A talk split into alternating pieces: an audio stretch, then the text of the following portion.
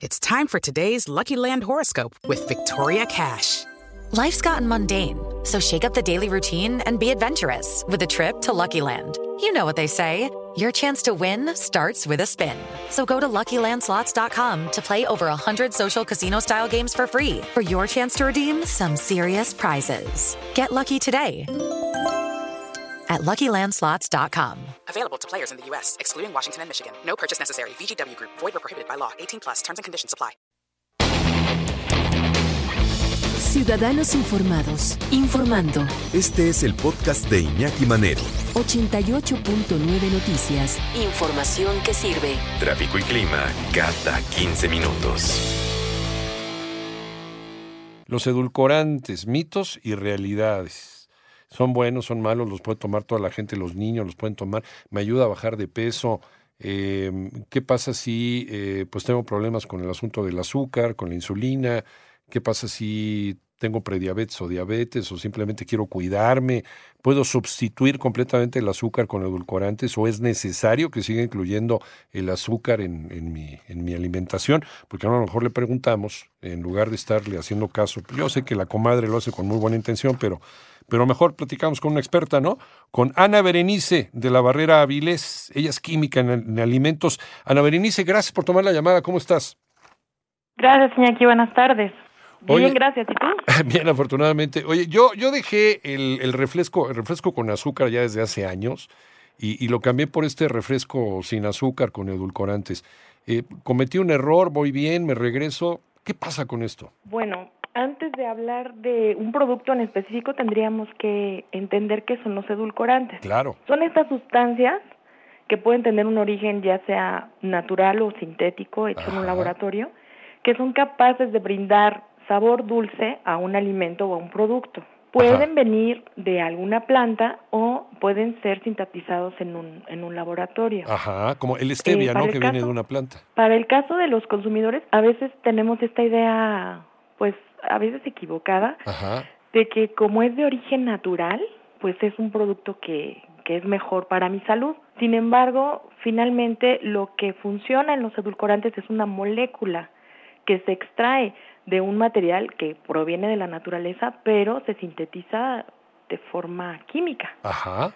Entonces, finalmente estamos trabajando con moléculas, no con productos. A veces no esta situación de que el origen sea natural no lo hace diferente a que si venga de una de un laboratorio, de un matraz. ¿Cuál es la diferencia entre el azúcar de, no sé, el azúcar de caña que, que consumimos en la comida nosotros, sobre todo los mexicanos, y, y la, y, y un, un edulcorante? Bueno, en realidad una como como te comenté, el edulcorante es aquella sustancia que brinda sabor dulce.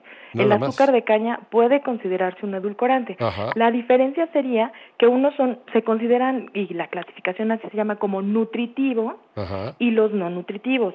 Y también eh, pues tiene que ver con, con la capacidad de potencia de dulzor que tengan. Entonces, los nutritivos son los que nos aportan eh, energía Ajá. en forma de calorías. Están muy parecidos a los hidratos de carbono y lo que nos aportan son 4 kilocalorías por gramo.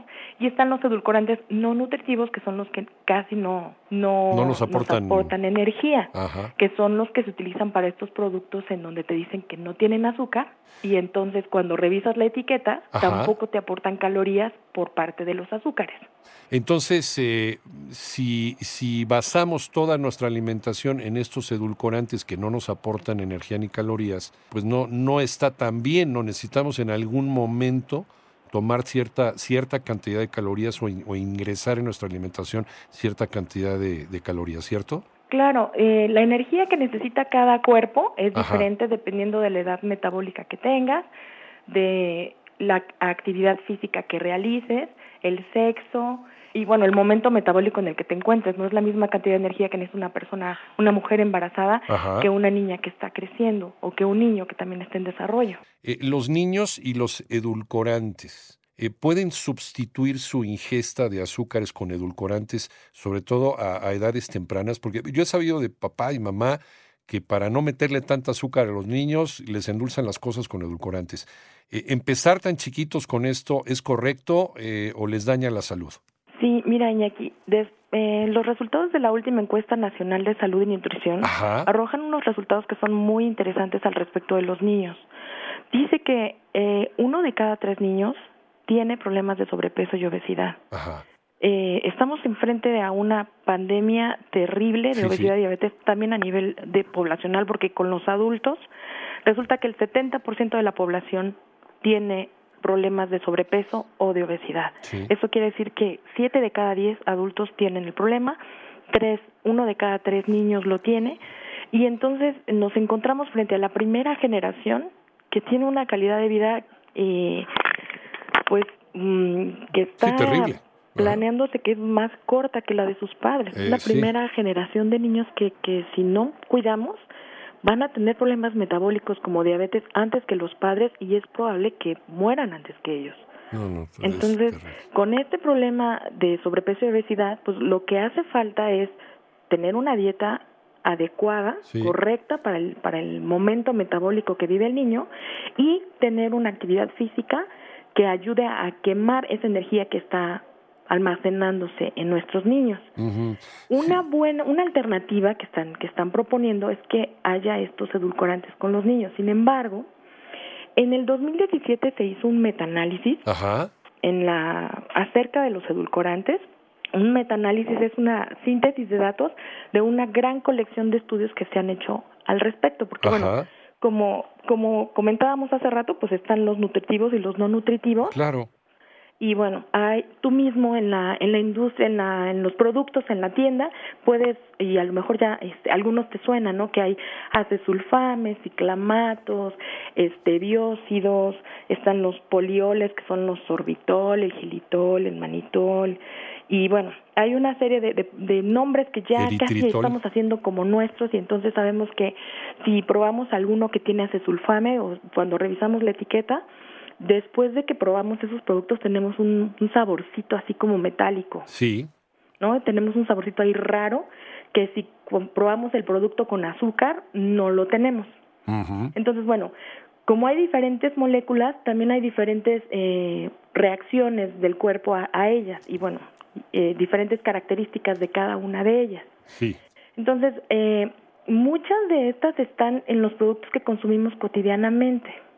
Por esta cuestión de, de la obesidad infantil, pues se hicieron una serie de lineamientos en el gobierno en donde estaban eh, solicitando que el contenido de calorías de los productos fuera más bajo, fuera de 50 calorías por producto. Ajá.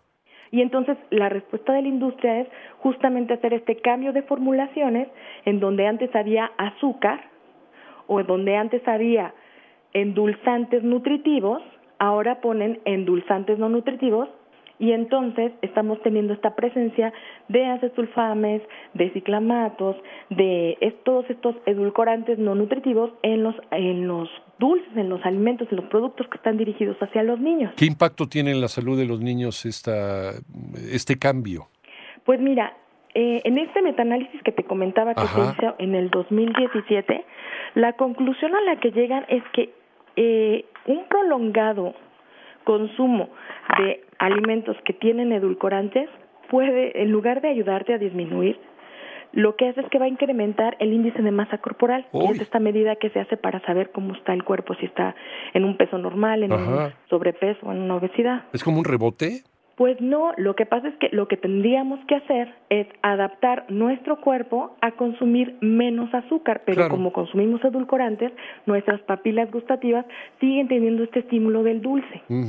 O sea, el, el villano de la película no es el azúcar, sino la manera en que, en que la estamos manejando, porque además estamos consumiendo, y, y yo ponía el ejemplo hace ratito, eh, cuando yo era niño, pues también comíamos papitas y dulces y nos pasamos todo el tiempo comiendo golosinas y postres, pero hacíamos ejercicio y lo desquitábamos. Entonces Pero no ¿qué había índices. Jugabas de- en las tardes con tus Claro. cuates en la calle, Claro, ¿no? Corrías, ibas al parque, en la propia escuela tenías actividades eh, de, de juegos en equipo.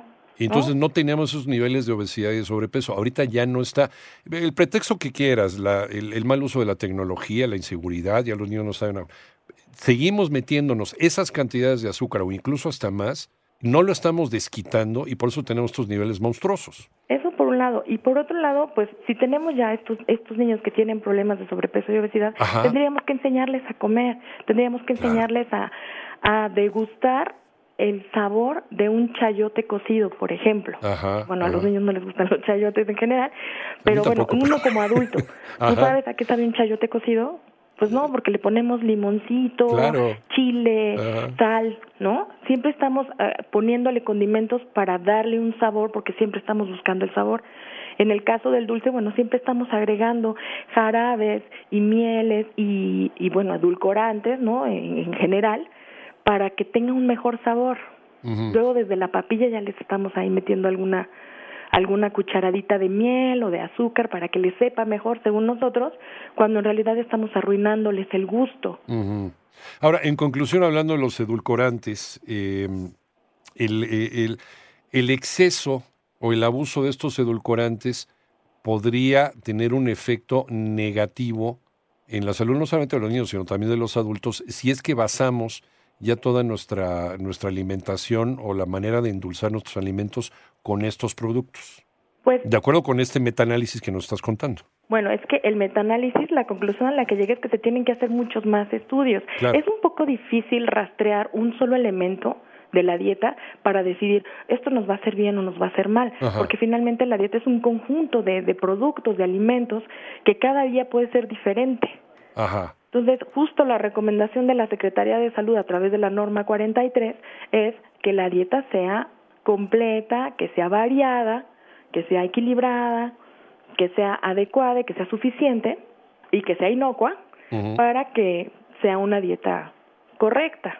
O sea, sí, si no tenemos instalada, por ejemplo, la diabetes o demás, pero sí tenemos ese problema ya de obesidad y sobrepeso, eh, a lo mejor podríamos contemplar hacer más ejercicio, comer menos porciones, comer a nuestras horas, comer eh, dietas más balanceadas como las comíamos hace 30, 40 años, hacer más ejercicio, creo que ahí está la clave, y no tenemos problema con el consumo de azúcar como lo hemos venido haciendo desde hace eh, generaciones. Ana Berenice de la Barrera Vilés, Química de Alimentos, muchas gracias por la plática, Ana Berenice. Al contrario, muchas gracias, que tengan linda tarde. Igualmente, que te vaya muy bien.